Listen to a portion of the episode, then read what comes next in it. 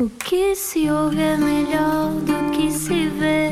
Desliga a TV, era o que faltava.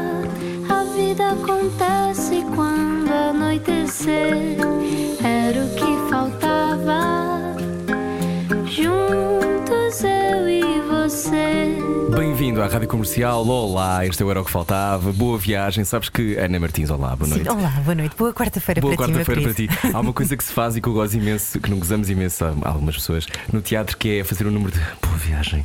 Como se cada entrada fosse tipo uma coisa completamente etérea e estranha. Ah, boa viagem. Ah, com o Era o que Faltava, já sabe, nós normalmente vamos para territórios às vezes profundos. E místicos, sim, sim, e também. místicos. também. E antes quero perguntar como é que estás, Ana? Estou Olá. muito bem, obrigada. Estou a cumprir religiosamente o meu plano militarizado para manter os miúdos Sim. sãos lá em casa. Portanto, eles, eles vivem agora numas. numas eh, Sim, Como é sim. que se chama? Aquelas coisas. Para já estão todos. Sim, para já tem a fita cola à volta deles, não é? Claro. Que é para não se mexerem. Sim.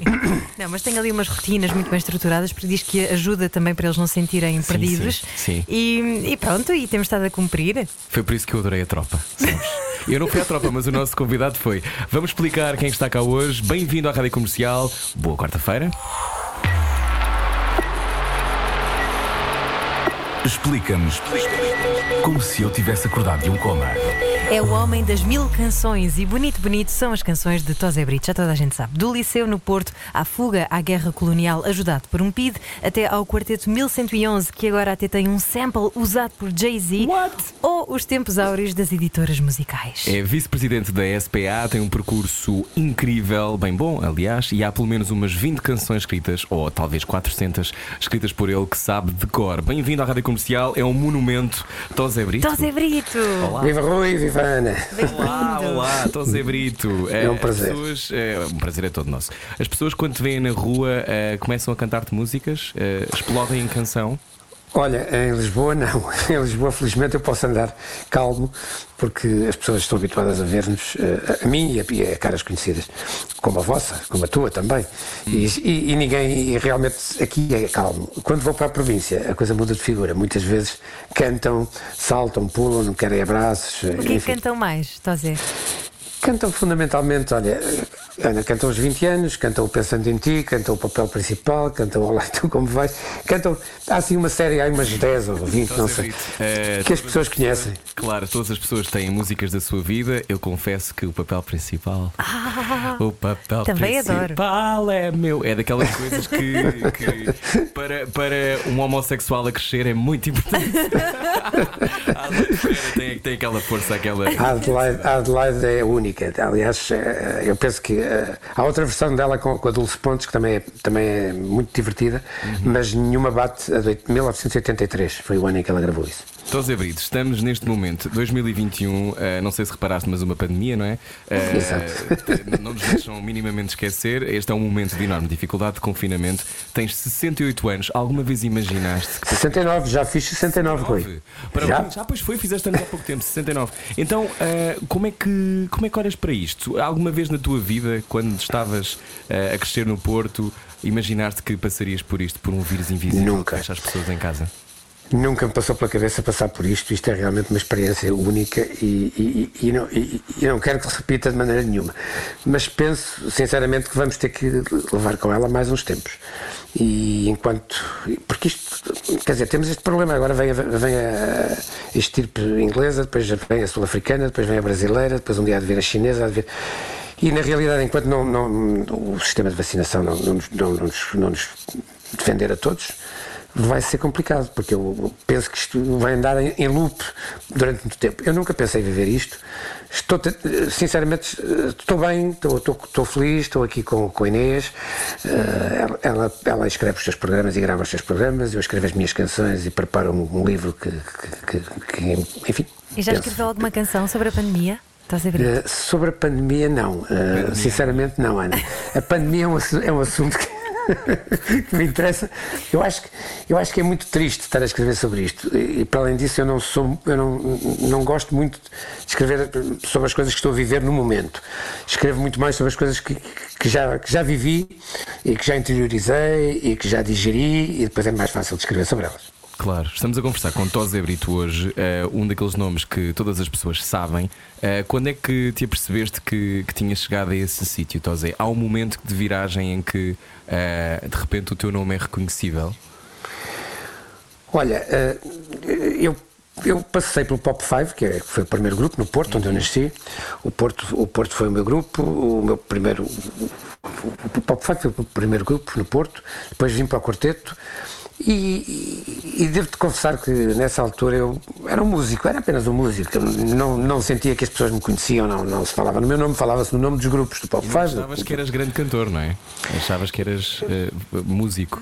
Achei, ach- exatamente, achei sempre, eh, e continuo a achar, na realidade, achei sempre que, que era músico, que não, não, o meu futuro não seria nunca cantar, o que eh, já lá vamos, eu já, eu já- aliás, posso, posso já dizer quando é que me convenci que podia cantar, quando grave- gravei o, o, canta, o Cantar de Amigos com o Paulo de Carvalho, em 79, 80, gravamos esse álbum, e quando me fizeram esse convite, porque foi um convite da editora, eu achei que era uma loucura ir me meter a cantar com o Paulo Carvalho, quer dizer, um grande amigo meu, que, Voz, não é? que é a voz, é, é só a melhor voz deste país, quanto a mim, da música, da chamada eh, música popular, Eh, e, e de repente eh, fazem-me esse convite. Eu digo, "Epá, não, eu estou- louco para, estar, para ir cantar com o Paulo, mas deixa-me lá ver o que sai. E na realidade, apesar de ter levado um banho, porque o Paulo é, o Paulo é, é incrível, é, realmente Pode uma a dormir, canta bem, não é? Daquela Exatamente. Voz sai sempre perfeita. Ele- ele- ele- não, há nada, não há nada a fazer. O Paulo, e há bocado falamos de outra voz, a Adelaide é é outra delas, são pessoas que nasceram para cantar. Eu não, eu nasci para, para, para ser músico, para escrever canções e de vez em quando can- cantar um pouco. Mas quando gravei esse álbum, curiosamente, depois de ouvir o resultado final, convenci-me, não, isto não é tão mau como eu esperava. Ficou, eu, eu afinal consigo me safar ao lado deste tipo que é só, que, para além de ser um grande amigo meu, é, é a pessoa que melhor canta em Portugal. E a partir daí ganhei alguma confiança e comecei a cantar. Mas nunca pensei nisso, sinceramente. Nunca. antes de continuarmos a conversa, vou-lhe só pedir, parece eh, um, o, o som do microfone está com algum ruído, portanto, se calhar vamos só eh, tentar eh, eh, melhorar um bocadinho. Veja Ok. se consegue posicionar o microfone de outra maneira, porque são parece aqueles discos vinil que estão com riscos no meio. Ah, boa, vão-me avisando. É só, é só porque para quem está a ouvir é, é tipo, ah, mas uh, porquê é que ele se está a esfregar numa parede? Pode ser, depois quando chega a Lisboa, portanto, vindo do Porto, eh, chega a Lisboa para o Quarteto 1111 e de repente está numa banda com José Cid e uma banda que ainda por cima tem um disco, ou não sei se foi só um, mas eh, pelo menos um censurado pela PID. Foi, foram mais que, foram vários. Foi mais que um. Há um que é um LP, LP sim, foi só, foi só um, e, e esse álbum foi todo, todo ele censurado. E, e nós a partir daí percebemos que aquilo que queríamos cantar e dizer não podíamos dizer. Então, Deixa-me só perguntar-te se podes explicar mais ou menos o que é que acontecia à época. Uh, uma pessoa fazia um álbum e depois tinha de mandar para a PID quê? Por correio e entregar? Como é que isso? Não, eh, exatamente. Tinhas que fazer uma coisa que era antes de, antes de gravar sequer o álbum, tinhas que enviar as letras das canções, porque eles, a música era indiferente, como é óbvio. Tinhas que enviar as letras das canções para a PID para elas serem aprovadas. E, e cortadas ou não, com, com o famoso lápis azul, eh, que era, que era assim que elas vinham, era com o lápis azul que eles censuravam, cortavam as frases e diziam esta não pode cantar, esta não pode cantar, esta não pode cantar, e às vezes cortavam a letra toda. No caso do nosso álbum, nós sabíamos que eles iam cortar praticamente a letra toda. E fizemos uma coisa que foi muito arriscada, Tivemos, custou-nos alguns dissabores, portanto, algumas, algumas perguntas e alguns momentos menos, menos agradáveis, mas decidimos fazer uma coisa que foi não mandar as letras, não mandar as letras, pura e simplesmente gravar o álbum. Rock não, and roll, não. Rock and roll, completamente. Gravamos, o disco saiu. eh, posso dizer, Rui, que talvez umas horas depois, no mesmo dia, eh, estavam, eh, estavam a ser apreendidos em tudo que era loja e, a- e a Valentina Carvalho, que era a nossa editora, a receber ordens para não, não, não vender nem mais um disco. Eh, recolheram os discos todos que conseguiram apanhar. Ainda se venderam alguns, por isso eles estão, são tão valiosos em vinil. Se apanharem uma primeira edição, comprem que vale a pena. Já está, já, é- já é um. Já é um, um- já é vintage, já é Então, então um ato de colecionismo. voltando a- exatamente, voltando a esse sítio, o que é que se sente quando se consegue, porque isso é quase conseguir furar, não é? Isso é os, é os, os álbuns chegarem às lojas com letras Oh, Rui, é- censuradas, o que é que se sente, ver? É furar durante umas horas, que foi fantástico.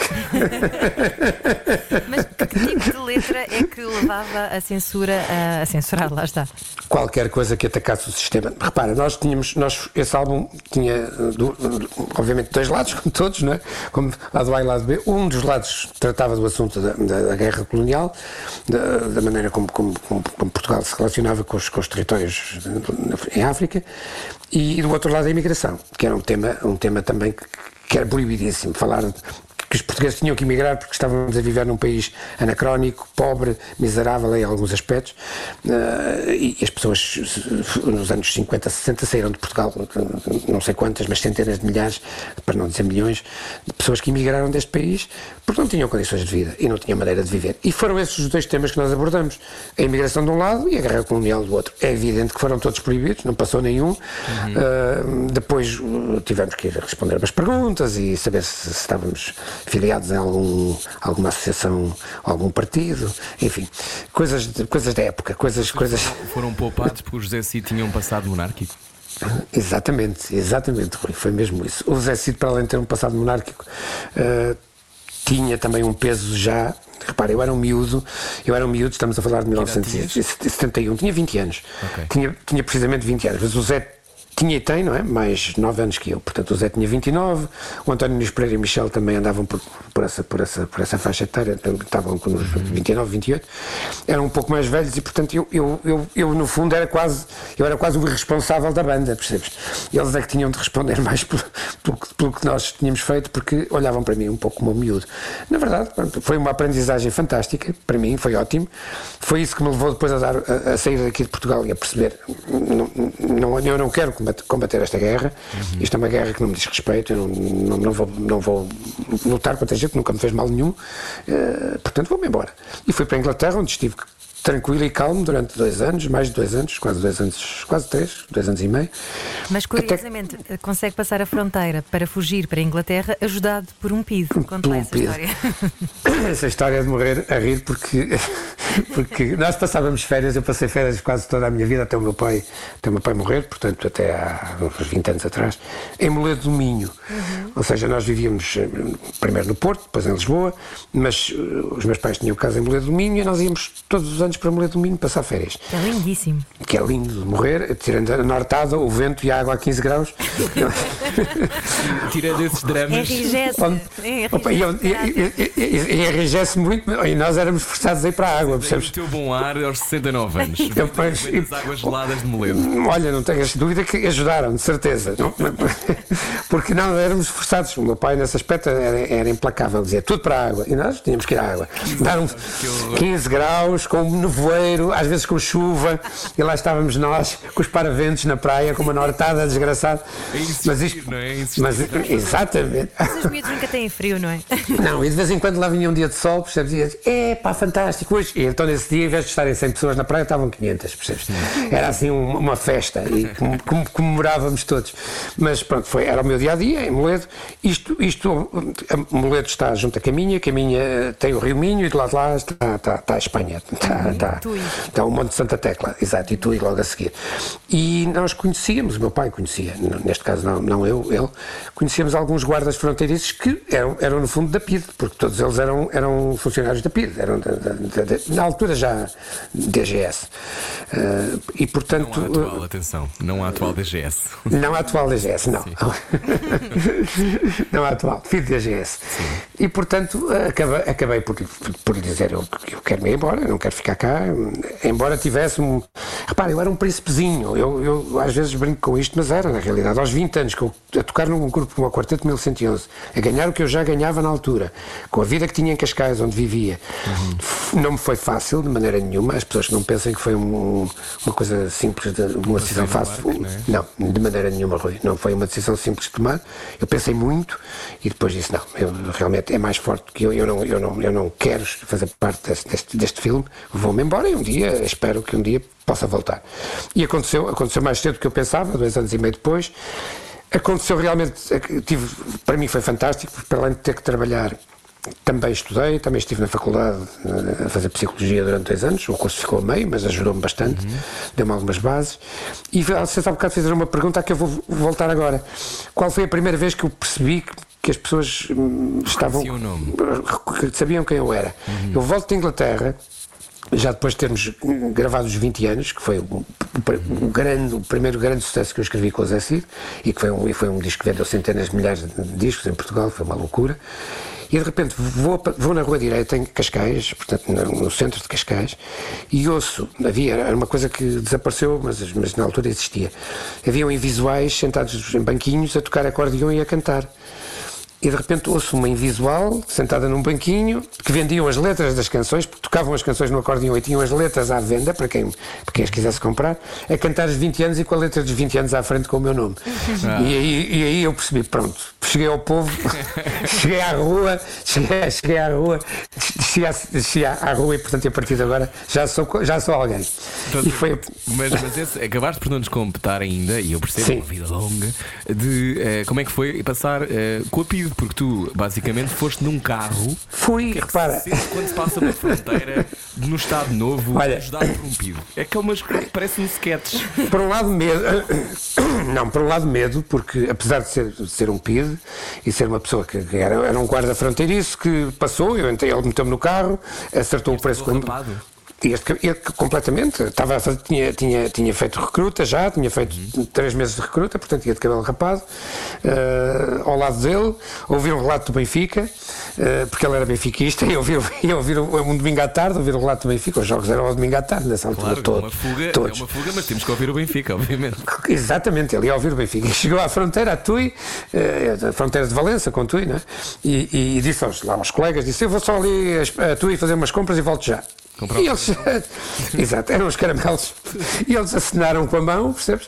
E ele, ele- mas eu estava, realmente tinha medo e tive mais medo ainda de uma coisa. Francamente, aí é que tive medo. É que ele podia ter- ter-me deixado do lado de lá em Tui e, e- e denunciar-me. E, e no momento em que, em que eu saísse do carro, já ele tinha recebido o que, tinha acertado com, o meu pai e, poderia-me ter denunciado. E aí tive medo. Eh, fiquei, fiquei na expectativa de perceber o que, que aconteceu. Entretanto, os meus pais estavam, estavam do outro lado à minha espera, levaram-me a Madrid ao aeroporto e também aí voltei a ter al- algum medo porque, porque havia, um, contra- um- havia um acordo de extradição entre Espanha e Portugal. Portanto, se fôssemos apanhados, eh, eh, era tarrafal, com certeza, porque eu ainda por cima era desertor, não era propriamente refratário. Aí voltei a ter algum receio. A partir do momento em que entrei no avião, tive uma sorte grande, sabes, eh, Rui Ana, tive uma sorte muito grande, porque o quarteto viajou pelo mundo todo. E eu tinha na altura um passaporte carregado de carimbos, desde Tóquio, eh, Tóquio, de Bangkok, sei lá, eh, Hong Kong. Tínhamos dado a volta ao mundo, por um lado, e fomos por um lado e viemos pelo outro. Tínhamos carimbos do, do mundo todo. E quando eu apresentei o passaporte no aeroporto de Barajas, em- em- em Madrid, eles olharam para o passaporte e, e- e percebi que quando viram tantos carimbos perceberam, bom, este, este, este viaja bastante. E, e apesar de eu estar com um ar de criança, porque não tinha mais, de- tinha 21 anos na altura, de cabelo rapado e, e com, e com, e com ar, eh, não, não estaria muito confiante, com certeza, nem com ar muito feliz, lá passei e, e só, só quando entrei no avião e o avião levantou o voo para Londres, aí percebi, pronto, agora, agora, agora calma, agora eh, respira fundo, passou o mais difícil. Estás a Brito, mas para quem já tinha visitado o mundo inteiro, de- tu tinhas muito mundo, não é? Uma coisa Muito, que ninguém muito. tinha Aos à- à 21 noção. anos. E imagino que ainda fosse mais difícil conseguires perceber aquilo que se passava em Portugal nessa E altura, um Portugal tão Estado Novo. fechado, não é? Foi por isso que foste para a psicologia quando estavas em Londres? Fui, fui também para me perceber a mim próprio. mas, mas houve, ajudou, realmente ajudou-me muito ter viajado muito, porque cada vez que eu chegava a Portugal eu percebia que tinha re- regredido uns 20 ou 30 anos em relação àquilo que tinha visto. Na Europa, não só na Europa, porque viajávamos muito aqui, a migração, basicamente França, Alemanha, estes países onde havia a imigração portuguesa, que já estavam décadas à nossa frente. E depois, quando ia para os Estados Unidos, para o lado dos Estados Unidos, ou quando ia para o, para o Oriente, para, para Tóquio e para Hong Kong, onde estivemos, onde cantamos, eh, chegar a Portugal era como chegar a. um- eu não- isto parece, parece uma anedota, mas era como chegar a uma, era como sair de Lisboa e chegar a, a uma aldeia eh, na Beira Baixa, percebes? Não, não sei, quer dizer, é que- e isto não é menosprezar uma aldeia na Beira Baixa, é que realmente havia uma diferença abismal entre viver na cidade, eh, qualquer uma que fosse, Lisboa, Porto, qualquer uma das grandes cidades deste país, ou viver, ou viver no- na, na província, num- numa pequena aldeia, não é? Eu, aliás, tinha essa experiência, Moledo Domingo não era mais do que isso. Eu passava lá férias férias todos os anos e Moledo era uma pequena aldeia do Minho que eu amava, que eu amava porque passava lá as férias e tinha, e tinha amigos por tudo que era lado e cantava e tocava e pegava na viola e ia para a praia e tinha sempre umas namoradas à volta que também era Claro. simpático. O clássico, o clássico das músicas e as namoradas, não é? Exatamente, claro. Olha, em Londres, quando chegas a Londres, eh, tu, eh, eu, eu li sobre, sobre isto, é? na, na tua geração, quando tu eras mais miúdo, ainda era tudo muito francófono, os Beatles só chegaram quando tinhas 12, mas eh, quando chegas a Londres, imagino que já estivesses completamente embebido né, nessa cultura também, mas o que é que tu sentiste quando chegaste a Londres? Ok, eu agora vou ter que inventar uma vida aqui, é a libertação máxima, é, são as saudades de casa, é tudo ao mesmo tempo? Olha, foi Quando se foge de um país, estás a ver? mixed feelings. Completamente. É isso tudo que estás a dizer, Rui. Por um lado, é, é aquele, é aquele sentimento de liberdade que é uma coisa fantástica de tu perceberes. Estou, no- estou a viver noutro mundo, noutro planeta, isto é outra vida, isto, porque, porque, porque o andamento em Londres era, era, era brutal. Estávamos, vivíamos uma velocidade que, que em Lisboa era impensável. Em Lisboa continuávamos a ir a uma discotecazita à noite, a um cinema e não se saía disto. Londres, tinha, tinha uma, Londres tinha para já uma oferta cultural absolutamente fascinante, talvez só Nova Iorque se compara a Londres nesse aspecto. Depois tinha, estava na universidade e tinha, tinha amigos e tinha, e tinha gente muito, muito evoluída com, com, com, com- eram, eram companheiros fantásticos de aventura. cabeça, é? Completamente, que me abriu muita cabeça. Por outro lado, as vantagens eram muitas, o divertimento era muito. Eu, eu passei e depois tinha as bandas todas. tinha- eu ia para o Marquis, eu ia para, o- para qualquer lado, para, o- para o Royal Albert Hall, para qualquer sítio. E, e- e tinha concertos todos, todas as semanas, o melhor que havia, coisa que, que era a coisa que me dava mais prazer. Havia, havia com certeza depois o outro lado, as saudades, sem dúvida nenhuma, da família, não, de estar longe dos meus pais, dos meus irmãos, eh, era, era, era duro, era muito duro. Eh, Por outro lado, tu tens uma sensação terrível quando chegas a Londres, quando vais de Portugal e pensas, e tu em Portugal és um músico, digamos, de primeira linha, porque eu, eu, estando no Quarteto 1111 era um músico de primeira linha, não, não vamos deixar de modéstia, sucesso, sem dúvida, e chegas a Londres e és um músico de terceira linha, porque os, que- os que estão a tocar, no, no- ou quarta ou quinta linha, porque os que tocam no Metropolitano tocam melhor que tu. É, é- é- a realidade é esta, não vale a pena estar-nos a enganar. Eu vi gente a tocar no Metropolitano que eu parava para os ouvir tocar e dizia assim: o que é que este gajo está a fazer? Deixa lá olhar para as mãos dele. Assim, não, isto não- isto não é- no metro, no metro, isto, é assim, isto não é verdade. Este gajo, toca, este gajo em Portugal era um gênio, dá 10 a 0 a qualquer, a qualquer músico português. E então a partir daí defendi-me com uma coisa que, era a única defesa que tinha, que era a música brasileira. Sendo que eles não ouvem fado nem música portuguesa, que seria outra defesa possível, mas essa estava fora de questão. Então agarrei-me à música brasileira que eu dominava relativamente bem. Estamos a falar do João Gilberto, do- das canções do, do Jobim, do É Vinícius. difícil também de tocar. Porque é muito complicado tocar. Para nós é mais fácil porque nós absorvemos essa cultura brasileira com alguma facilidade. Eu sabia os acordes, sabia aquelas sequências harmónicas que os ingleses não conheciam e de repente quando me ouviam fazer aquilo ficavam também a olhar para mim e dizer, mas o que é que este gajo está a fazer? e, e então defendi-me com isso e foi isso que me, que me- permitiu também tocar música e fazer música enquanto estive em Londres. início trabalhaste eh, numa, a traduzir. Eh, como é que era? Traduzir Ah. seguros, não foi? A traduzir pá, eh, numa, numa, numa, companhia de seguros, a traduzir contratos, quando se afunda, no ramo marítimo, e quando se afundava. Cargueiros. Houve, quando se afundava. Nunca mais quando, para um barco da mesma maneira, certo? Nunca mais. Quando, cada vez que se afundava um, car, um cargueiro e, e, e eu tinha que traduzir de espanhol, ou, o português ou espanhol, mas português era, era raríssimo, só quando acontecia no Brasil. Mas na América do Sul acontecia muito haver acidentes marítimos, eh, cargueiros que iam ao fundo, e então eu tinha que traduzir relatórios de 500, 600 páginas a explicar porque é que o navio tinha ido ao fundo. Foi isto que eu fiz em Londres para ganhar dinheiro e para sobreviver. Bom, estamos a conversar com Tosé Brito. A seguir, esta conversa não vai certamente afundar. Venha daí. Eh, há mais conversa depois disto. Tem muito parlapier? Freud explica. Na rádio comercial. Hoje estamos a falar com um mito. Bonito, bonito são as canções do Tosé Brito. É o nosso convidado hoje.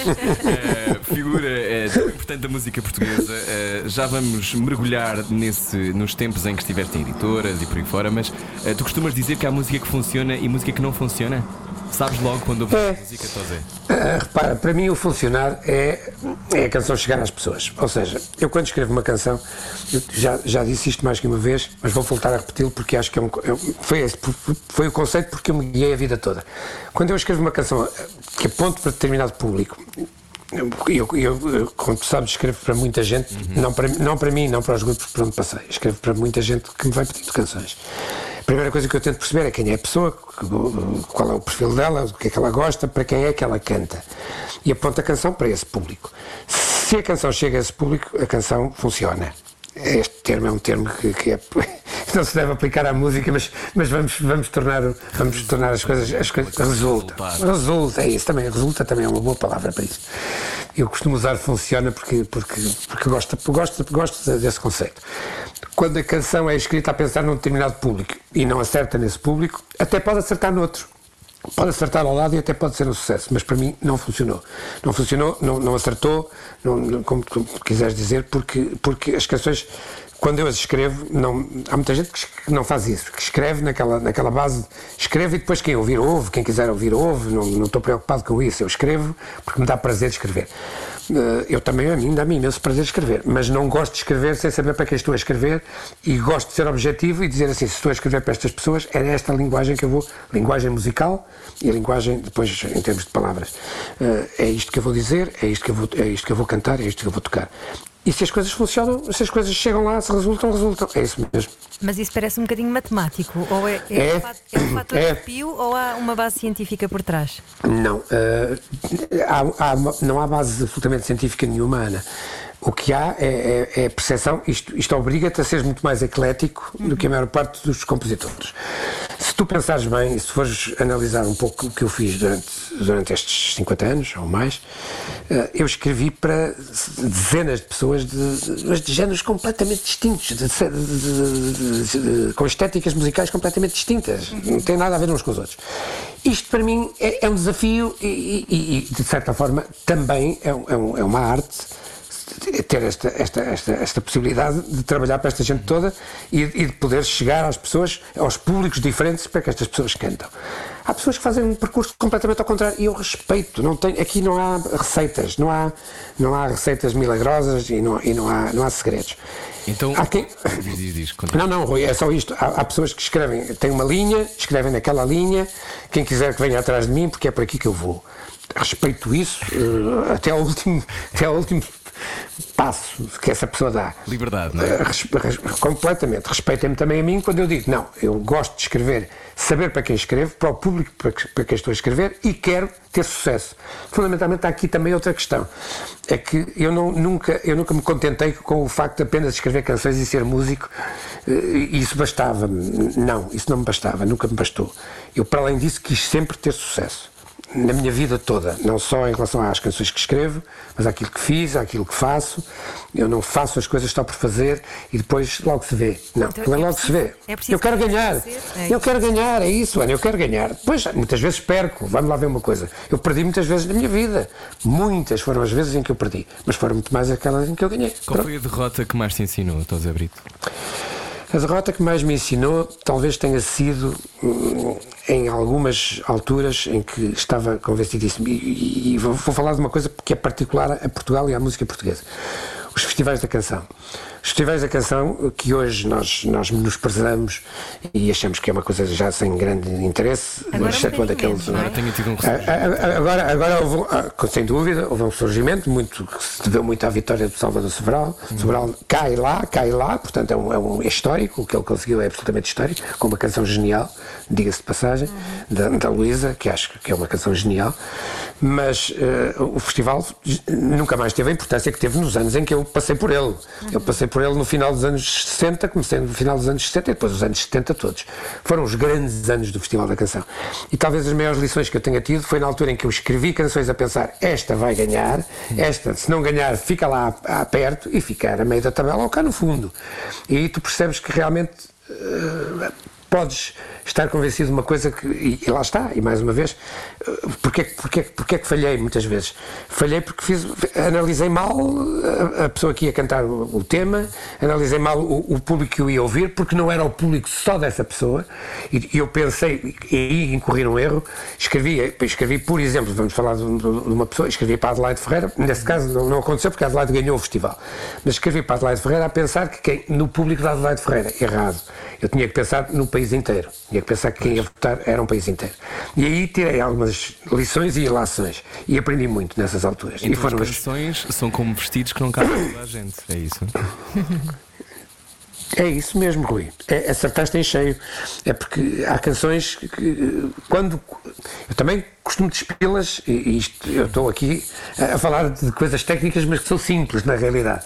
Eu costumo despir uma canção e dizer assim: se uma canção funciona com voz e um instrumento, seja ele uma viola ou um piano, funciona. Se uma canção precisa de um grande arranjo e de uma grande orquestração, já, para mim já não é tão simples não, e tão linear que funciona. Portanto, quando eu, quando eu as dispo com voz, voz e um instrumento e elas funcionam, funcionam. E esta é, um- é uma das maneiras que eu uso muito para perceber se as canções vão chegar onde eu quero ou não, ou, ou não vão. E pronto, e a, partir, e a partir daí, repara, depois, muitas vezes, é o que tu dizes, há canções que servem a toda a gente, que toda a gente pode vestir, são, são, são os jeans, são os, são, os, são os jeans que todos usamos, percebes? Ah, ah, uns, uns gostam mais de uma marca, outros gostam mais de outra, mais claros, mais escuros, mas são todos jeans, não, não deixam de o ser. E depois há peças mais sofisticadas que só ficam bem a meia dúzia de pessoas. Olha, peças sofisticadas, algumas delas, eh, eu li uma entrevista tua há pouco tempo dizendo que nestes 50 anos há duas canções que me deram mais dinheiro: Bem Bom das Doce e a 20 anos dos Green Windows. É verdade. É, isto, então, durante muito tempo, eh, que escrever, escrever letras e, e dava para viver disso, não é? Viveste isso muito na vida. dava, dava, dava, Rui. Dava à vontade para viver disto. Quer dizer, de- deu até aos anos 90. Vamos, vamos, vamos ser claros. Quando se vendiam discos, não é? Quando se vendiam discos, quando a indústria esteve no seu máximo, até porque a indústria usou, a indústria da qual eu fiz parte, usou aí um pequeno truque, um pequeno truque que, que, que enriqueceu, enriqueceu muita gente, muita gente a todos os níveis na música. Porque tudo aquilo que tinha sido gravado em vinil foi de novo vendido em CD. Ou seja, havia discos novos que já só saíam em CD, mas havia todo, foi, foi o reeditar de décadas de música Catálogos, não é? de catálogos inteiros, exato, já tinham sido todos vendidos em vinil e que foram revendidos outra vez em CD. Isto, isto sem custos iniciais de gravação, sem custos nenhums. É só pegar na fita e, e fazer um CD, uma bolacha de plástico. Isto deu muito dinheiro à indústria, foram os anos, digamos, ricos da indústria, os anos 90, 80, fim de 80, 90. Foram os, os- os anos, os anos em que a indústria melhor viveu. A partir daí as coisas começaram a piorar e, o- e o mundo digital veio mudar completamente o paradigma e veio, e veio trazer-nos um mundo completamente novo. Hoje estamos com o streaming e é no streaming e é com ele que temos que viver, claro. O José Brito dizia há pouco, dizias há pouco que ah, ganhaste muito dinheiro logo com o Quarteto 1111. Ah, Sim. Tinha um ordenado e tudo, não é? Hoje em dia Eu tinha, eu tinha, eu tinha. Eu era o único que tinha ordenado, era eu. Hoje dia é impossível um artista subsistir assim. Ah, é, é, quer dizer, também, é, tem- ainda continua a haver gente que tem ordenados em grupos, eu conheço alguns, mas curiosamente eh, o, o meu ordenado teve a ver com a minha vinda do Porto para Lisboa, porque repara, eu vim do Porto para Lisboa em 1969 com 18 anos.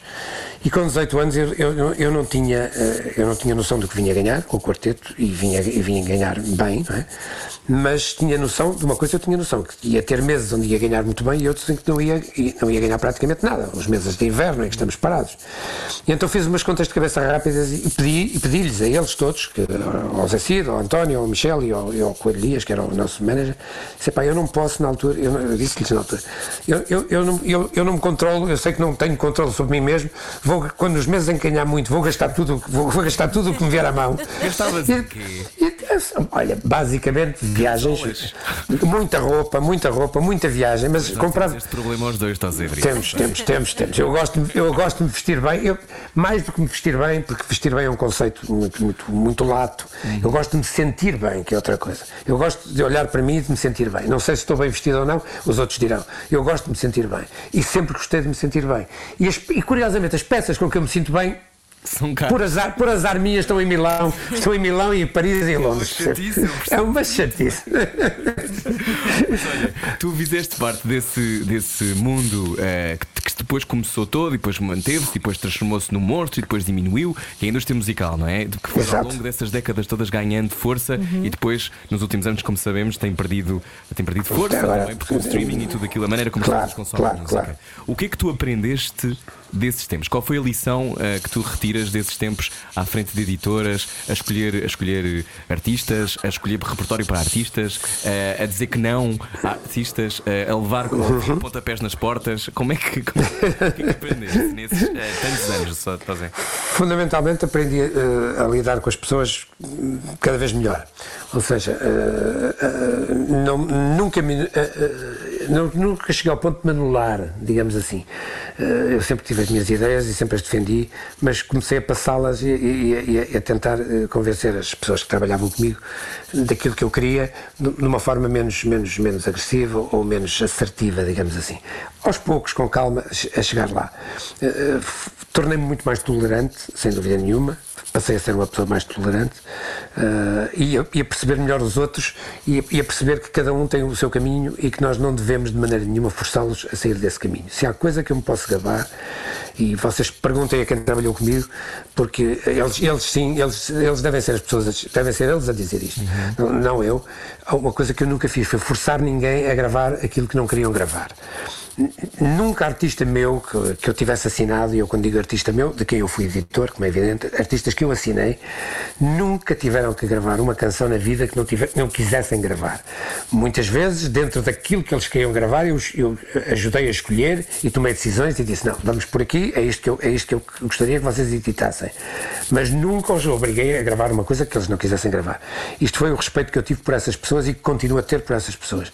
E porque elas continuam a, a- a gravar o que querem, a fazer o que querem. Hoje não estou na indústria, estou na SPA. Na SPA também lido muito de perto com compositores, com autores, com gente que está a escrever constantemente e que, e que muitas vezes vem mostrar o que fazem e discutimos aquilo que eles fazem, etc.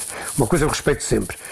E, e peço-lhes, não abdiques do teu caminho, não vás por outro, não faças fretes, não tentes porque está na moda ir por ali, porque isso, modismos não funcionam.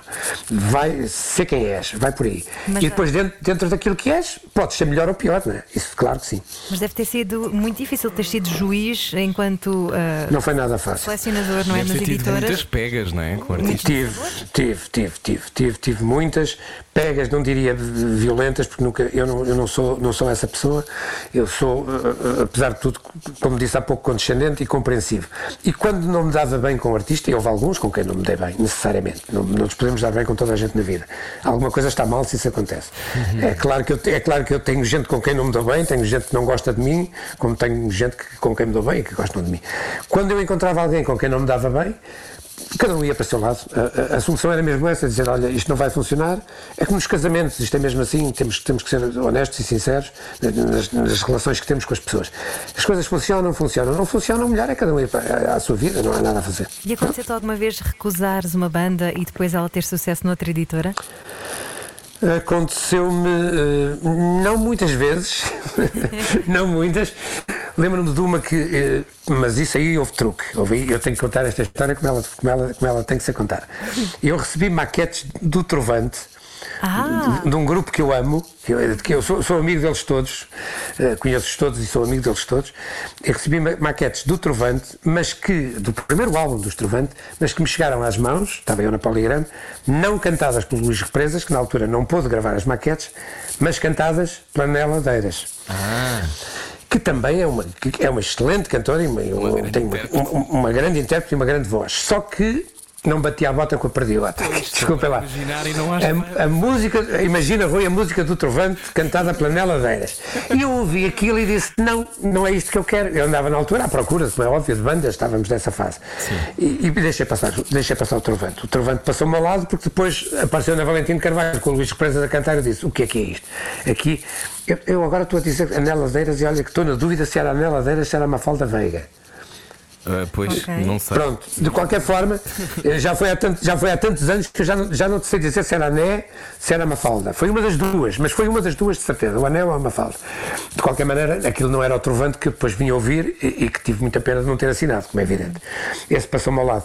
E depois outros que não quiseram assinar comigo, por exemplo, vou dar um exemplo de outra pessoa que eu não pude assinar, e isto é uma história que eu nunca contei, vou contá-la aqui em, em primeira mão. Antes do intervalo, bora lá. Antes do intervalo. O José Mário Branco. E porquê? E porquê? Porque o José Mário Branco que chega- chega-me à Poligrama numa altura em que queria e queria gravar e era questão era essencial e fundamental e sem isso ele não gravava o álbum. Queria gravar o FMI. E eu estava numa multinacional que não podia gravar o FMI. Ou seja, eu não poderia nunca editar o FMI na, na, na Polygram porque quem estava acima de mim, e não estava aqui em Portugal ninguém acima de mim, mas eu tinha chefes em Espanha, tinha chefes em Miami, tinha chefes em Londres e em Nova Iorque. Se eu editasse o FMI eu ia ter problemas. E eu disse, expliquei isto ao Zé Mário. Eu disse, ao Zé Mário, eu adoro a tua obra, eu sou teu fã, mas eu não posso editar o FMI. O FMI, estou a falar contra, contra, contra, contra, aquilo que.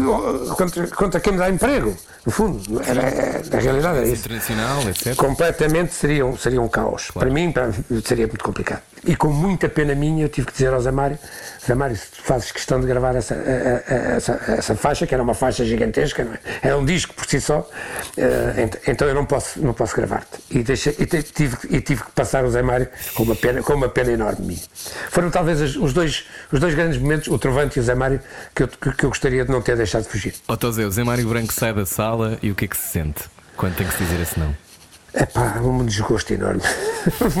Sinceramente, fiquei, fiquei completamente de. Porque ia pensar, se eu estivesse numa independente, imagina que eu estava, havia na altura a edição, havia a nova, havia pequenas editoras independentes. E, meu Deus, como eu teria agarrado isto, com, com que força eu teria agarrado isto e o prazer que me teria dado e, e editar um, um disco de- com esta. Com esta, com esta, beleza, com esta, com esta força, com, com esta, com esta. Enfim, um disco tão, tão forte. Então, e hoje em dia ainda se poderia fazer música de resistência assim? Poder pode, poder pode. Eh, Agora, eu também percebi uma coisa, que o, tempo ensinou-me isso. Nós fomos todos muito ingênuos em, em determinada altura e eu hoje tenho a obrigação com a minha idade de já não o ser. Eu, quando tinha 20, 30 anos, acreditava que a música, aliás, no 1111, todos nós fazíamos isso, acreditávamos que pela música podíamos mudar o mundo. Não, o mundo não muda pela música. Eh, A música, a música pode chamar, pode, pode, pode chamar a atenção para, para uma ou outra coisa, mas não é isso que vai mudar coisa nenhuma. O poder, o poder não, não está aí. O poder, o poder está, o poder, é- o poder é económico, fundamentalmente. O que rege, o que rege o mundo é o poder económico. Eh, se alguém tiver uma ideia diferente da minha, eh, é livre para ter. Pode ser mas, que o intervalo surja uma, uma ideia diferente da tua. Já voltamos. A conversa hoje é com Tosé Brito. Está a ouvir o Era o que Faltava na Rádio Comercial. Tem muito parlapier? Freud explica. Na Rádio Comercial. Bem-vindo ao Era o que Faltava. O nosso convidado de hoje chama-se Tosé Brito. Toda a gente conhece. Tosé Brito, eh, 69 anos. Qual foi a lição eh, na tua vida que mais tempo te demorou a aprender? Boa pergunta, essa é difícil. Assim de repente. A doutora Inês Menezes, que tu conheces bem, não é? Portanto, eu vou, vou melhorando com o tempo. Vou ouvindo aquela básica. Eu sei, eu sei que tu és muito amigo dela e eu, eu, eu também aprendo muito, eu também, como tu calculas, e, e- Claro. e aprendo muito com ela São também. namorados, claro. E para além disso, aprendo muito com ela. Ela, ah, nós nós temos, temos, temos essa, essa ligação e essa empatia e essa, e essa cumplicidade. Eu acho que aprendo muito com ela e acho, e acho que ela também vai aprendendo algumas coisas comigo. Espero bem que sim, espero bem que sim. Ah, não, não vou falar por ela. Mas de qualquer maneira, se me perguntas qual foi o que me demorou, aquilo que me demorou mais a aprender foi realmente. ah, Deixa-me cá ver Tem a ver com o amor, Tosé? Tem necessariamente a ver com o amor. Eu costumo dizer que todas as minhas fraquezas são de amor. Eh, Todos os erros que cometi na vida foram de amor, ou por amor. Eh, Não estou a brincar quando digo isto.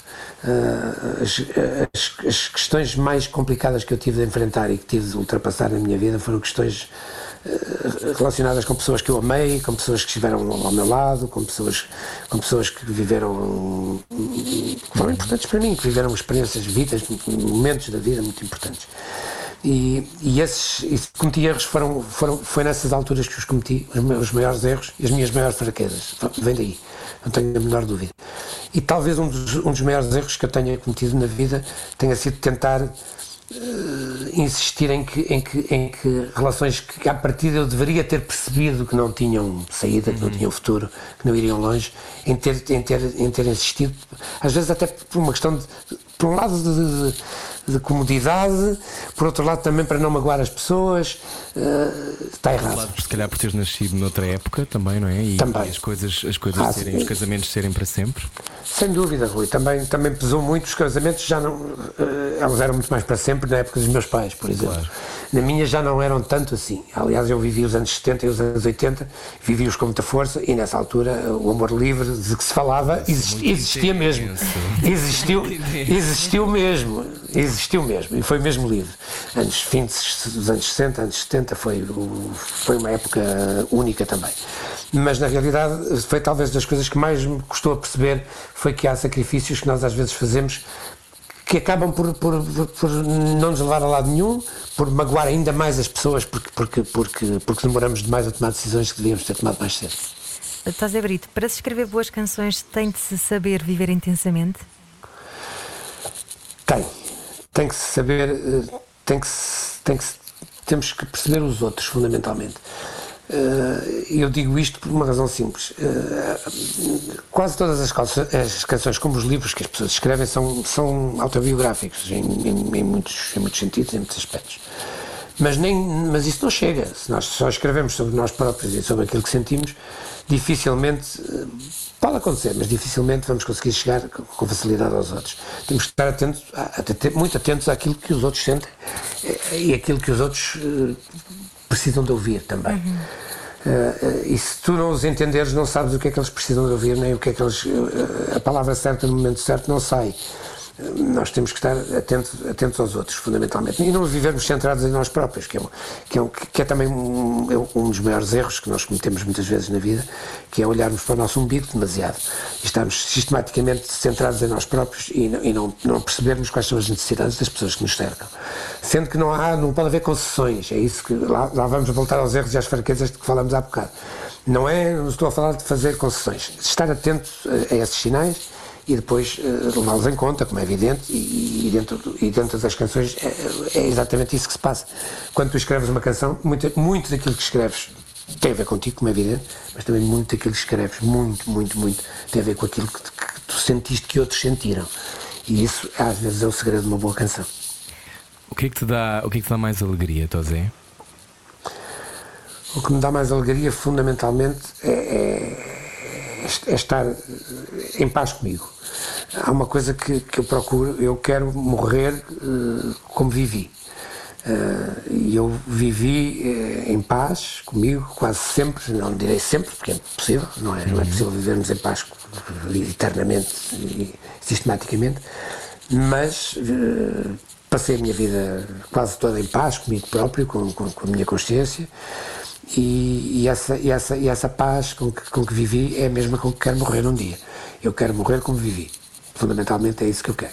Disseste que a música não serve para mudar o mundo, ainda há pouco, mas eu acho que a música muda sempre qualquer coisa cá dentro. Qual é que foi a primeira vez que tu te apercebeste disso? A música muda-nos, eh, Ana, é isso mesmo, a música muda-nos cá dentro, a quem a faz, a quem, a quem, a quem a ouve, a quem, a quem a divulga. Todos nós eh, mudamos quando, quando, quando ouvimos uma canção que nos toca, não tenho a menor dúvida disso. Agora, mudar o mundo é outra coisa, percebes? Aquilo que nós estávamos há, há bocado a falar é, é aquela, aquela E deixamos de ouvir o Tosé Brito. Eh, Ora bolas? Ora bolas. A ligação está parece lá. que falhou, se calhar ficou sem bateria. Voltou o Tosé Brito. Ah, Deixámos de ouvir ele. durante 5 segundos. Desculpa, Não faz mal, já voltou, já voltou. É porque tens que mudar o mundo, afinal, Tosé Brito. diz, diz, diz, Ana. Estava a brincar, estava a dizer, afinal tens mesmo que mudar o mundo. Não, repara, eh, eu não, eu, não, eu não tenho pretensões a mudar o mundo de maneira nenhuma, nunca tive. Pensei, pensei que era possível, quando tinha 20 anos e quando tinha um pouco mais, pensei que isso era capaz de ser, de ser possível, mudar o mundo. Através da música, através das canções, como é evidente. Hoje não tenho, não tenho a menor. eh, não sei qual é a palavra, não, não me vou enganar. percebes? tens essa pretensão, não não é? tenho a menor esperança. Mas vamos, vamos chamar assim, não tenho, a- não tenho a menor esperança que uma canção Mas houve alguma canção que te tenha despertado para alguma coisa que tu não conhecias dentro de ti? Alguma coisa que fez, alguma canção que fez esse clique? Houve muitas canções, mas houve muitas canções que fizeram esse clique, sem dúvida nenhuma. Quase todas as canções de amor, curiosamente. Ah, as canções que, que, que eu também cantei muito, no, no quarteto, por exemplo, canções que abordavam problemas sociais, ah, questões, questões ah, políticas até, de alguma forma, com, todas as coisas são políticas no fundo, há sempre, há sempre um fundo político naquilo que, que- cantamos e que, dizemos. Mas eh, as canções de amor, aquelas grandes canções de amor, foram as que me fizeram pensar muitas vezes. Há canções que são, são obras-primas, pérolas. O, o Mil Perdões do Chico Buarque é das coisas mais brilhantes que eu ouvi da minha vida. Quer dizer, estou a dar este exemplo, percebes? Há, há- há- há canções que tu de repente percebes que há. Como é que eu não pensei nisto? Às vezes até tenho inveja, percebes? Claro. Então, Penso- amar alguém que não ouve a mesma canção, Tosé Brito? Ah, pode se, pode se, se a pessoa tiver ah, a abertura para, para ouv- para ouvir depois a canção que tu ouves. Sim. Ou seja, tem que haver aqui. poder dançar, não é? Ex- Exatamente. Aliás, eh, o exemplo da dança é, é- é- é ótimo porque tu não, tu não tens necessariamente que gostar das canções que danças. Tens que gostar das canções que ouves. Ou seja, se eu estivesse em silêncio em minha casa a ouvir música, eu não vou ouvir canções que não gosto. Se eu estiver numa discoteca a dançar, eu posso dançar a noite toda canções de que não gosto. Mas posso. Mas pode. Tosé Brito. Tosé Brito. A ligação do Tosé Brito está a falhar um bocadinho. Agora no final da conversa, bolas, logo agora, não é? Bom, então se calhar fazemos assim. Nós já voltamos com o Tosé Brito no podcast do Era o que Faltava. Boa. Ah, na rádio comercial fica com o Slowdown e a Ana Isabela Roja. Beijinhos e boa semana. Tem muito parlapier? Freud explica. Na Rádio Comercial. Rádio Comercial hoje com Tosé Brito. Já recuperámos o Tosé Brito que havia sido raptado por um alien. Já voltou. Está tudo bem, Tosé Brito? Está tudo perfeito. Diga-me diga diga se, se o som está bom ou não. Agora está, a- está ótimo, está Tá? ótimo. Uh, Tosé, tu disseste há uns tempos, já numa entrevista há algum tempo, estava preparado, como todos os músicos em Portugal, para me aguentar uns anos e acabar num casino qualquer. Não foi isso que aconteceu, Uhum. não é? 50 anos de carreira. Fel- Felizmente. Não foste parar num casino. Olha, por acaso Diz, diz, diz. pa- passei, passei por casinos, mas, mas não fiquei lá. O que foi bom. Ou seja, passei por casinos com, com o quarteto, com o Gemini, com, sei lá, com os grupos Ah. os Windows, por onde, por onde passei. Mas eu estava preparado para acabar como músico de casino. Isto apenas pelo meu amor à música. Sinceramente, eh, eu, eu decidi que ia ser músico. E quando decidi que ia ser músico, preparei-me para tudo. Preparei-me para ter um, um sucesso relativo, para ter muito sucesso, para ter pouco sucesso, ou nenhum.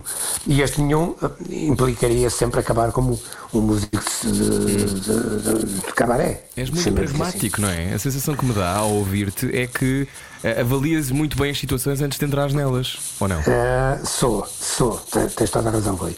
Tento ser, pelo menos, tento ser. Tento, tento, tento fazer esse exercício, sempre não, não criar, não ter expectativas demasiado altas, mas também não as ter baixas, de maneira nenhuma. Eu, como disse lá atrás, e como, como já vos tinha dito, eu gosto de ganhar. Eu jogo para ganhar, não jogo para perder. Mas, mas estou preparado para perder. Quando acontece, também não, não é desgraça nenhuma. É a, maneira de, é maneira de ter mais vontade de ganhar no dia seguinte. É isto que me, é isto que me move. Quando foste. E é- Desculpa. Diz, diz, diz, Ana. Diz, Não, não, não. Não, não, é este, no fundo era, ia só responder ao Rui. Há, há aqui um pragmatismo que eu acho que, que faz parte de mim e, que- e, e- e que, e que eu prezo porque me tem ajudado a, ver- a viver sem grandes sobressaltos, sem grandes, sem grandes desgostos, digamos assim. Quando foste para as editoras, também foi uma decisão pragmática? Não sentiste que estavas a passar para o lado de lá e que agora eh, já, não, já não eras um dos músicos, Para eras o lado negro da o força. lado negro. Olha, senti um pouco, senti sem dúvida, mas também, também te devo dizer que foi uma escolha perfeitamente consciente que tive que fazer na altura. O que se passou foi, eu cheguei a uma altura da vida em que eh, nasceu a minha primeira filha, nasceu a minha segunda filha, foi precisamente depois da minha segunda filha ter nascido, eh, que eu percebi, agora tenho uma família e isto de ser músico. eh, para já dá, não tinha problema nenhum. Devo confessar que àquela altura eu estava ainda muitíssimo bem. O dinheiro que ganhava com a música chegava-me e sobrava-me, mas comecei, porque lá está, o tal pragmatismo que estou a falar. A pensar, eu hoje tenho 30, mas um dia terei 40, 50, 60, por aí fora. E, e não sei como será nessa altura. E eu não, não, não queria de maneira nenhuma também hipotecar a minha vida e hipotecar o meu futuro. E portanto, conjugando as duas coisas, eu consegui uma coisa que para mim foi fantástica. Foi, eu passei à AR da Poligram, foi por aí que entrei, diretor de artistas e repertório, depois cheguei a vice-presidente, depois a presidente da companhia, depois, depois da presidente da BMG, da Universal, etc. Mas esse percurso podia não ter acontecido. Uh, aconteceu, felizmente aconteceu, é? mas podia não ter acontecido. E eu também mantive a música ao mesmo tempo. Continuei com o meu lado de compositor, não tanto já a cantar, não tanto a tocar e a cantar, porque isso fui deixando aos poucos, mas o lado da composição eu nunca larguei. Uhum. E como nunca larguei esse lado da composição, eu tive sempre, senti-me sempre seguro. Se as coisas correrem mal na indústria, eu tenho, eu tenho a música. Ah, essa é a minha maneira de viver. Faço 10 coisas. a décima eu sei o que fazer. Ora, aí está, temos eu pontos em comum, Rui. Exatamente. Então, sei, olha, tu dizes que, aliás, eu sei isto e muitas pessoas sabem isso, as tuas canções foram cantadas por intérpretes como Carlos do Carmo, Ana Moura, Luís Represas, Doce, Anjos, Cândida Branca Flor, Simão de Oliveira, Paulo de Carvalho, Tonicha, Francisco José, António Matos, Cid, Marco Paulo, António Pinto Marques, Mano José, Adelaide Ferreira, Dulce Pontes, Lucia Muniz. Parece uma bula, muitos. muito bem, Rui são Maria. Muitos, são muitos, são muitos. são muitos, são muitos. Outros autores como o Ari dos Santos, César Oliveira, o António Velar Pinto, também foi nosso convidado há algum tempo, o Mike Sargent. Uh, também escreveste o música para teatro de revista, comédias musicais, cinema, televisão, autores de vários Até, também, até o tal canal. Até o tal canal, exatamente, o Hermano José. Como é que. Ou seja. E tudo bom, ainda por cima. E tudo bom. Tu não te. Ainda bem, ainda bem. Para, para o Clemente, para o Dino Meira. Há ali uma. Há uma Escrevi. Eu adoro essa, essa tua sensação, uh, parece-me, de zero preconceito, não é? Uhum. Um, completamente. Mas isso completamente. é uma coisa que se treina, não é? Essa, essa, essa tentativa de não ter preconceito. Sobretudo quando se tem mundo. É difícil não ter preconceito quando se já viajou muito, quando aos 71 se está a tocar no festival Yamaha em Tóquio. Não é? É, é verdade, é verdade, Rui, mas sabes, há uma coisa que eu também já, também já disse hum, anteriormente. Eu nunca fiz, ou tentei nunca fazer, e acho que nunca fiz, censura estética. Eu, eu, eu gosto, eu gosto daquilo que gosto, tenho o meu gosto, óbvio, não dedico dele, é o meu gosto, mas não censuro o gosto dos outros. Não, essas coisas, por exemplo, quando, quando há coisas que me, me, chocam muito quando eu ouço falar música pimba. Eu não sei o que é música pimba, sinceramente não sei. Onde é que ela começa e onde é que ela acaba? Onde é que eu, onde é que eu traço a linha? Isto é pimba, isto já, já não é. Isto não existe. Uh, pronto, ok, eu percebo que há uma estética muito ligada às letras das canções que remetem para um universo que se chama Pimba. Mas onde é que ele começa e onde é que ele acaba, eu não sei. E eu não tenho preconceitos em relação a nada. As pessoas fazem o que querem, desde que não me chateiem. Eu não sou obrigado a ouvir o que elas fazem. Vamos começar por, vamos começar por aí. Ninguém me obriga a. Se isso, Tozé, o mundo seria tão diferente. Mas a verdade, Rui, é que nós não somos obrigados a ouvir o que não gostamos. Quer dizer, eu não tenho que levar com aquilo que não gosto. Eu posso ouvir para perceber o que é. E ao fim de 5 minutos, de 5, às vezes de 5 segundos ou de 10, desligo e digo isto não tem nada a ver comigo. E nunca mais quero saber disso. Agora, respeito as pessoas que o fazem. Tenho todo o direito a fazer. Não, quem sou eu para deixar de dizer não, não cantes isso, muda, muda, muda de estilo, muda de, muda de canção. Mas há, não, cada um. há boa Agora, música e, e má música? Para mim, para o meu gosto, Agora, é, lá está, Ana é muito relativo. Aquilo que é mau para mim é bom para outros. E isto é que é, e, e, e, se tu não percebes o mundo assim, se não ouvires, se não ouvires o mundo assim, se, tu for, se começas a ver as coisas em termos de preto e branco, é uma chatice. O mundo é às cores. O mundo é às cores, não é preto e branco. Eu não estou aqui para dizer isto, isto é preto, isto é branco, o branco é bom, o preto é mau. Eu estou aqui para dizer isto é amarelo, isto é vermelho, isto é, isto é verde, isto é azul. Eu gosto do amarelo e do azul. Tu gostas do vermelho e do verde. Ótimo, ótimo, vamos embora. Isso quase pode ser extrapolado para a forma como nós polarizamos a, a sociedade hoje em dia também, não é? Também, também, também, também. Porque, isto, no fundo, é, passa também pelo respeito que tu tens pelos outros e, e, e, por aqueles princípios que são, é que a gente chama democráticos, não é? em termos de política, uhum. e que têm muito a ver com, com, com, a liberdade de cada um pensar o, como quer pensar, desde que não interfira com a liberdade dos outros. O segredo é sempre esse. Ou seja, se alguém, através daquilo que são os seus princípios libertários, que quiser entrar ou, ou, ou, coibir em relação à minha liberdade, eu aí, aí eu vou pôr as, as unhas de fora. Sem dúvida, não deixo, não deixo que isso aconteça. Agora, desde que a pessoa não me incomode, faça lá a vida dele como quer, se isso não me incomoda, não há problema nenhum. Mas tu viveste em ditadura. Uh, tu tens a memória do 25 de Abril. Uh, Sem dúvida. Neste momento estamos a atravessar um momento muito uh, particular das nossas vidas, que é candidatos que conseguiram, por exemplo, votações surpreendentes ou não surpreendentes na- nas últimas eleições presidenciais. Tu que acreditas que o mundo é às cores e que provavelmente também acreditas que nem tudo se resolve aos gritos, um, como, é que, como é que tu achas que podemos manter essa, essa ideia clara de que a liberdade é a coisa mais importante e de que as cores são importantes? É, é no fundo, se calhar, também não ostracizarmos as pessoas que chegam, não é? Que são diferentes. Sem dúvida, Rui, é isso mesmo. E, É combatê-los e- politicamente, provavelmente, digo eu.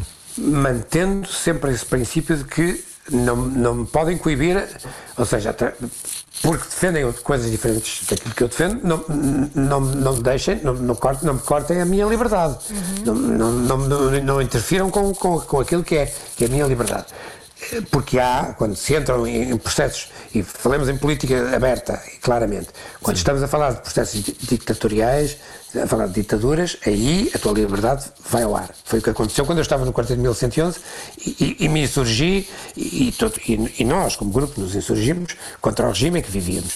Porque não éramos livres, nem podíamos falar, nem podíamos dizer o que pensávamos, não podíamos eh, dizer o que pensávamos, dizer, nem, nem sonhar, eh, tínhamos medo das paredes. Então arrepia-te que hoje, eh, exatamente, tenho medo das paredes, é isso mesmo. Arrepia-te então hoje que haja pessoas que têm um saudosismo desse tempo. Uh, arrepia-me porque não porque uh, uh, especialmente porque há, há dois tipos de pessoas que têm saudosismo desse- desses tempos os que os que viveram esse tempo porque eram privilegiados nessa altura e, e gostariam de continuar a ser pri- privilegiados hoje e desses eu não tenho pena nenhuma sinceramente uh, não tenho não tenho porque assisti vi esses privilégios vi, vi como, eu- como essas pessoas os tiveram e os viveram e, e- e não, agiam. não tenho não- e como agiam, e como agiam em relação aos outros, e, e, portanto não tenho, e como exploravam até os outros, e portanto não tenho absolutamente pena nenhuma deles. E depois há os outros que nunca viveram esses tempos e, e- e- e que- têm uma ideia, uma ideia vaga eh, do- do- daquilo que querem, pensando que, que a solução é por aí. A solução não é por aí. A solução nunca é por aí.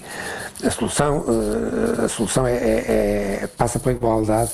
Eu, eu eu disse também já há pouco que eu acredito que, que- que o que domina o mundo, o, o que domina o, o- o- mundo, a vida, a humanidade, que são as questões económicas, que é o dinheiro, no fundo. Vamos, vamos, vamos, vamos, vamos chamar de um nome muito feio, mas na realidade é isso. É o poder económico, é o dinheiro que, que está por trás de tu- tudo o que é poder neste mundo. Eh, E o poder político também tem por trás dele o poder económico. É, é assim que eu vejo o mundo, é assim que, que eu vou continuar a ver. E, e- se as pessoas que as pessoas que acreditam nesse, ne- ne- nesse modelo, eu, eu não estou de acordo com elas. Eu acho que apesar de tudo há que haver e o grande o grande problema da humanidade é um problema de eh, redistribuição da, da riqueza. Se conseguirmos eh, distribuir a riqueza melhor e não estamos a falar de, um- de processos em que toda a gente recebe a mesma coisa, paga a mesma coisa, não é nada disso.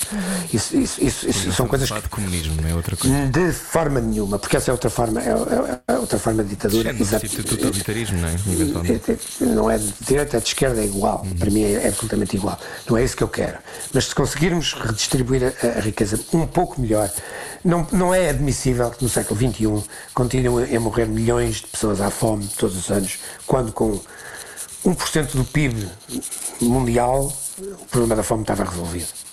Bastava que os, os- os- os governos, os Estados tivessem a boa vontade e o bom senso e a humanidade de pensarem, eh, serem humanos ao ponto de pensarem com, com 1% do nosso PIB, se todos nós pusermos 1% do PIB eh, num- num- num- numa conta bancária, essa conta resolve os problemas da fome, porque depois há muitos outros para resolver.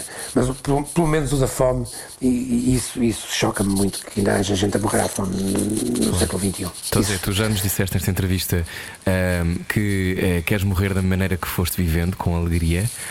Pensas na morte? Parti Penso pouco, muito pouco, muito pouco, Rui. Sinceramente, não, não, não tenho medo da morte, sabes? Eu tenho medo. Eu, Isto eu tenho medo. finalidade. Há pessoas que passam a vida inteira a pensar na morte. Eu sei, eu sei, eu sei, eu sei. Não, eu não tenho, eu não, eu não penso. Da bezerra, mas muitas vezes na sua própria morte. Exatamente. Mas olha, eu tenho, eu tenho medo é de estar vivo e não viver, sabes? Ah, é da morte. Não, sério, eu- da morte eu não tenho medo. A morte para mim é um, é um- Não sei o que será, é outro estágio. Quando lá chegar, e estamos todos condenados a isso, vamos todos pa- ter que passar por isso. Logo, logo veremos. Há uma coisa que me assusta: é estar vivo e não viver. Estar aqui, estar neste mundo e não viver, não me sentir vivo, isso assusta-me muito. E, portanto, o meu, o meu projeto de vida, e, e- e eu quero morrer como, como vivi, em paz e com dignidade.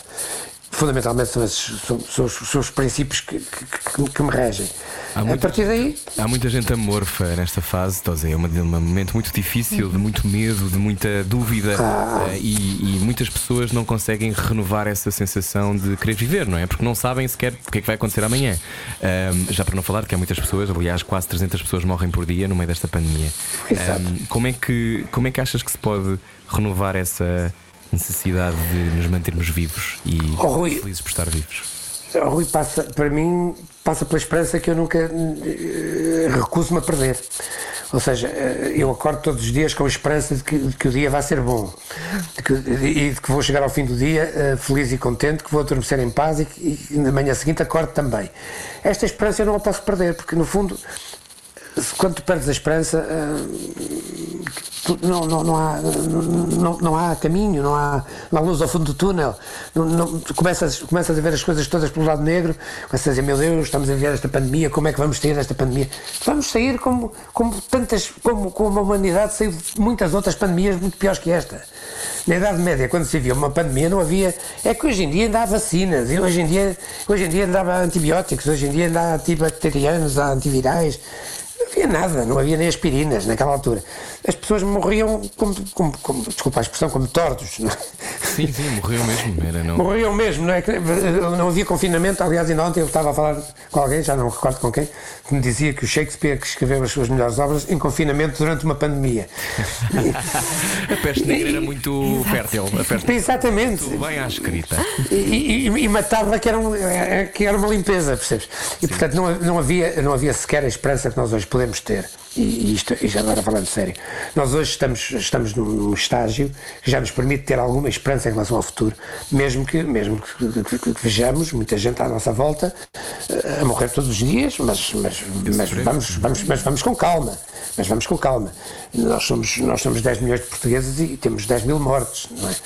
Portanto, Mas nasceste assim com esse condão otimista ou te foste trabalhando isso em ti? Ou seja, tu tens algum sinal de alerta quando sabes que se calhar já estás a caminhar para um lado mais de negatividade ou de eh, tristeza? Hum, Oh, Ana, sabes, desculpa, eu, sabes, eu, eu, parto, para- eu parto para outra quando não estou, quando não estou bem.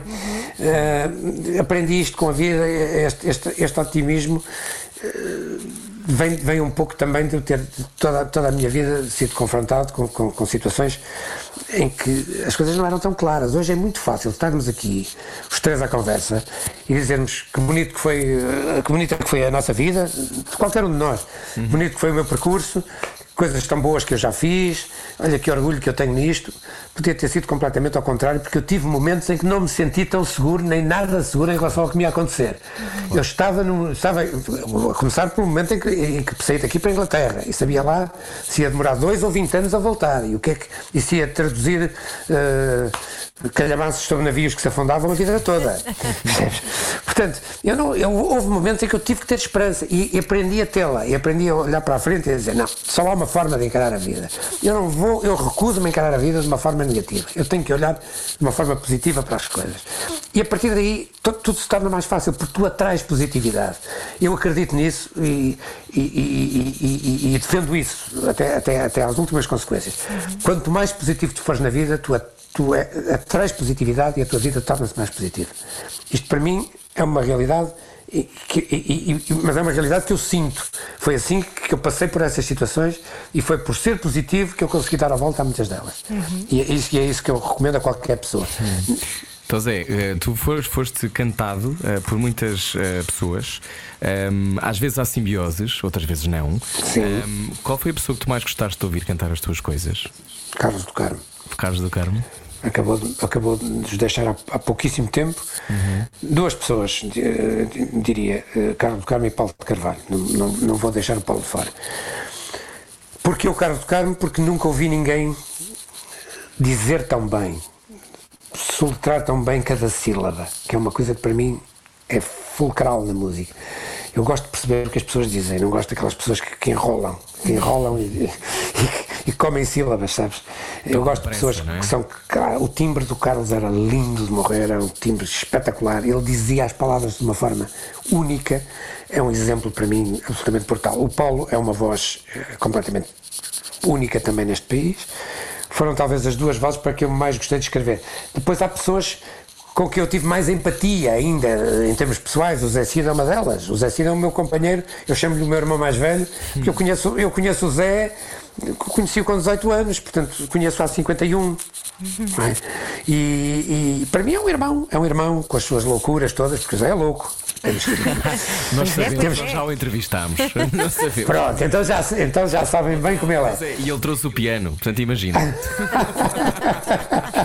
Muito, muito bom, muito bom. Foi, foi intenso, foi intenso, sempre com uma trilha, foi, foi muito Sempre. intenso. Mas, mas, mas é curioso, porque o Zé é das pessoas que eu conheço, das melhores pessoas que eu conheço, dos melhores seres, seres humanos que eu conheço, completamente, dá, dá tudo. Se tu, Rui, se tu um dia tiveres, tu, Rui, tu, Ana, qualquer um de vocês ou eu, se algum de nós um dia estiver eh, com problemas e precisar de um- uma cama, mas não é uma cama para dormir uma noite, é para ficar um ano, tens lá a cama em casa dele para um ano. Pois Posso, ser. posso te garantir. Isto é muito Posso te importante garantir. saber. Eu, eu gosto sempre de ir passar férias a casa de pessoas. Olha- fazer isso. Eu nunca lá passei um ano, mas já lá passei um mês. Uau! E- eh, quando, quando agora, à medida que vamos ficando eh, mais velhos, com mais experiência, também acontece uma coisa eh, que, lá está, estavas a falar do Carlos do Carmo, que morreu há pouco tempo. Ahm, como é que se lida com, com as partidas dos amigos? Porque ahm, as saudades existem, muitas pessoas às vezes pe- perdem amigos em novos e, portanto, lidam com isso muito cedo, ou com membros da família. Isso dói A dada mais. altura, a dada altura dói mais quando você é mais novo. Dói, dói mais quando as pessoas estão novas, para mim, muito, muito mais. Sabes que eu sempre tive, desde criança, eu sempre tive, até porque nós eu cresci numa geração em que os meus avós, eh, com 50 anos, já me pareciam muito velhos. Percebes? Pareciam. eh, eh, repara, eu tenho hoje 69 e, e considero-me um puto. Desculpa lá. Mas a expressão é. No espírito também, não é? Também está, claro que tem, é, claro que sim, Ana, passa pelo espírito muito mais pelo corpo, passa pelas duas coisas, porque, porque eu também não me sinto mal fisicamente, que também é muito importante. Mas eu olhava para os meus avós e dizia assim: Meu Deus, eh, as pessoas estão tão antigas, estão, já estão velhas. Eles só tinham 50 e tais, não tinham chegado ainda aos 60. percebes? Isso mudou e eu acho que isso tem vindo, tem vindo a mudar, tem vindo a mudar, tem vindo a mudar. E, e, e, dá-nos dá-nos uma perspectiva completamente diferente da, da vida, não é? E deve-se Eu não sei que já. Ou, ou deve-se ouvi-la? Não, voltando à, à tua pergunta, Rui, eh, eu estava aqui, a- estava aqui a pensar alto. Eh, ver morrer pessoas que tu, que tu olhas para elas, por exemplo, o Carlos, o Carlos deixou-nos há pouquíssimo tempo. O Carlos tinha 81 anos. Eu, quando era miúdo, eu eu- eu- esta era o raciocínio que eu estava a seguir e, e- e quase o perdia. Eu, eu, eu pensava, chegar aos 80 é uma coisa brutal, percebes? Porque eu olhava para os meus avós com 60 e dizia assim: epá, eles já estão bem velhos. Este chegar aos 80 deve ser uma coisa já de bengalinha, não sei o quê. Hoje, claro que os 80, os 80 anos já não são nada disso. Hoje, hoje já não há bengalinha, há pessoas com 80 anos com uma vitalidade brutal. E eu tenho, uma- é dos quais alguns até têm inveja, não é? Mas pronto, eh, isto para te dizer que quando vejo partir uma pessoa com com mais de 80, digamos, eu, eu- a meta dos 80 foi uma meta que me ficou de criança, sabes? Aquela coisa, chegar aos 80 é bom, a partir daí é bónus. Olha, como é que se combate a saudade? Combate-se ou vivemos as saudades? O que é que se deve fazer? Ah, vivemos as, eu gosto de viver as saudades. Eu gosto de as viver. Cada um, cada um terá a sua maneira de lidar com elas. As saudades também se combatem, mas às vezes combatem-se da forma errada, porque, porque- porque para matar as saudades vamos à procura de, de alguma coisa que as mate e, e- e não mata. E acabamos por nos enganar a nós próprios e depois perceber não era nada disto que eu queria. Não matou saudades nenhumas. As saudades estão cá inteirinhas. Eu acho que é mais fácil. E dão belas canções, Ana, dão belas canções. Eu acho que é mais fácil, para mim, para mim, eh, lidar com a saudade, eh, viver com ela, eh, conviver com ela, eh, aceitá-la e a partir de determinada altura ela começa, eh, começa a, a tal paz de que eu te falo e de que eu já falei. Começo a senti-la e começo a viver em paz com isso. E o viver em paz com isso é resolver essa saudade. Agora vou roubar uma pergunta para fechar esta conversa à melhor entrevistadora da rádio portuguesa, que é a Inês Menezes. O que é um Vamos dia bom isso. para ti? Estás a grito. Ah, um dia bom para mim é um dia que comece comigo eh, a sentir-me bem, eh, fisicamente, e, e psicologicamente, em termos, em termos psicológicos, também estar, estar bem. Se eu acordo mal disposto, já começou mal o dia. Já começou mal. Eh, e há dias em que nós acordamos mal dispostos, necessariamente, porque, porque, porque se tomou uns copos a mais na noite anterior, porque, porque temos preocupações que não nos deixam dormir, porque dormimos mal, porque temos insónias, etc. Isso para mim já é começar mal o dia. Um dia bom começa sempre, passa sempre por acordar bem disposto a cantar. A cantar para, dentro. Depois passar pelo chuveiro e, exteriorizar o canto. Eh, depois tomar um bom pequeno almoço. E depois, eh, fundamentalmente, ter sempre a noção de que eh, há uma coisa que me, que me estraga os dias. Há uma coisa que me estraga os dias. Que é ter a, a noção de que não estou a cumprir o meu dever. Ou seja, que há coisas que eu devia ter feito que não fiz. Isso para mim é péssimo. Então eu não, não sou procrastinador. Nada, nada, nada, nada. Eu, Vives eu, sempre com urgência, que bom. eu vivo, eu vivo com urgência QB também. Eh, Eu seleciono bem aquilo que tem de ser feito. Eu tenho um princípio de vida que é assim: tudo que pode ser feito num dia, fácil. Fácil, é facílimo. Tudo que pode ser feito numa semana, também não custa nada. Tudo que pode ser feito num mês, já dá mais trabalho, mas ainda se faz. Tudo que demora um ano a fazer, isso já é grave. Isso já é muito grave. Isto é uma dica E, para todas portanto- as pessoas que querem fazer obras em casa, não é, então Zé? É, exatamente, mas, mas, mas, mas estás a ver, tá- tem a ver com a tal procrastinação de que estávamos a falar. Quando eu penso, isto é fácil, faz-se hoje, eu não consigo viver muito bem. E o- e o tal dia bom, que tem que começar bem, feliz, eh, comigo a sentir-me bem, passa também por eu olhar para o dia que tenho em frente a mim e dizer assim: o que é que tens para fazer hoje? Fazes isto du- durante este dia, com facilidade fazes. Isso, pronto, isso para mim é um, é um descanso, dá-me uma paz enorme. Se eu começo a pensar, não, isto vai demorar um mês a fazer, eh, é, é- é muito mais complicado. Então, Portanto, depois, e depois para acabar. Vida, não é? Depois, sim, sim, sim, sim. Fazer para não roubar vida, fazer para, para, para, estar, para estar em paz. E depois há uma coisa que é fundamental. Eh, um, um dia não pode ser bom sem não ouvir as pessoas que, que quer ver. Eh, nem sempre as pessoas serão as mesmas. Há umas que são sempre as mesmas. São aquelas que estão ao meu lado. E eu quero as ver todos os dias e quero estar feliz com elas todos os dias. Há dias em que me apetece ver outras pessoas também em que, em que preciso estar com elas. E, e também é importante estar com elas nesse, nesse- nesses dias. Ver as pessoas que eu preciso ver faz, faz, fazem-me o dia. Fazem-me o dia. E depois a partir daí é, des- é descansar. Fizeste o nosso, fizeste o nosso dia hoje. Gostámos muito de conversar contigo. Fizeste mesmo. E eu adorei falar convosco. Eu é que agradeço muito. Muito bom, Rui, muito bom, Ana. Adorei esta conversa. Muito Obrigada, Obrigado, Tozé. Tozé. Pode ouvir a conversa inteira em radiocomercial.iol.pt. Vou ouvir. Adeus, adeus, Tozé. Um beijinho. Um grande abraço, Rui, um grande abraço, Ana. Beijinhos, beijinhos. Até já. Adeus, Beijo enorme, até já. Na Rádio Comercial Tozé Brito, nós voltamos amanhã com mais conversas. Ai, que eu estou emocionada. Isto Foi ótimo, foi ótimo. impactante.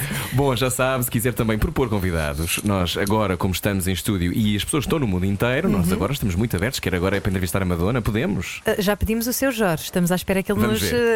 Ah, aceite. Vamos falar com o Tozé Brito para ver se conseguimos o Chico Buarque. ou assim. Ah, isso era genial. Era bom, era bom. Era o que faltava, arroba radiocomercial.ol.pt para propor a alguns convidados, se quiser. Nós vamos embora. Adeus. Beijinhos, boa semana. Era o que faltava. Com Rui Maria Pego e Ana Martins. Juntos eu e você. Na comercial.